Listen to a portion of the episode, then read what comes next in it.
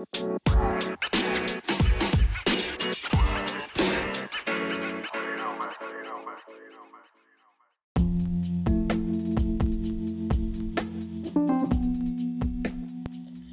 morning, everyone. Welcome to today's podcast. I'm Brenda Encarnacion, and I'm going to talk about how the internet and social media apps have changed friendships. Let's start.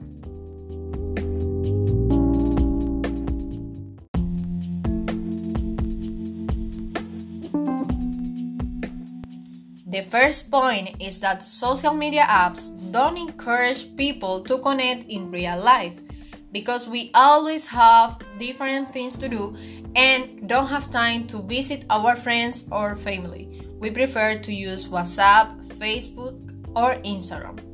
However, when our important person is in another country and social media is the only way to communicate, we want to meet in person.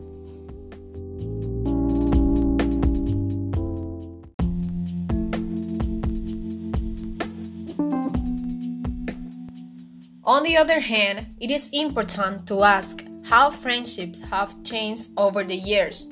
For me, in the past, friendships were more real and special than now because people spoke face to face and they did different activities together.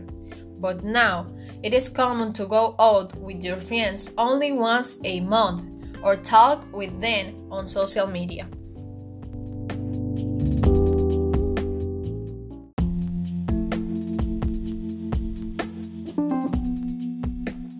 In conclusion, social media unites those who are far away, but drive away those who are near. Thanks for listening. Goodbye.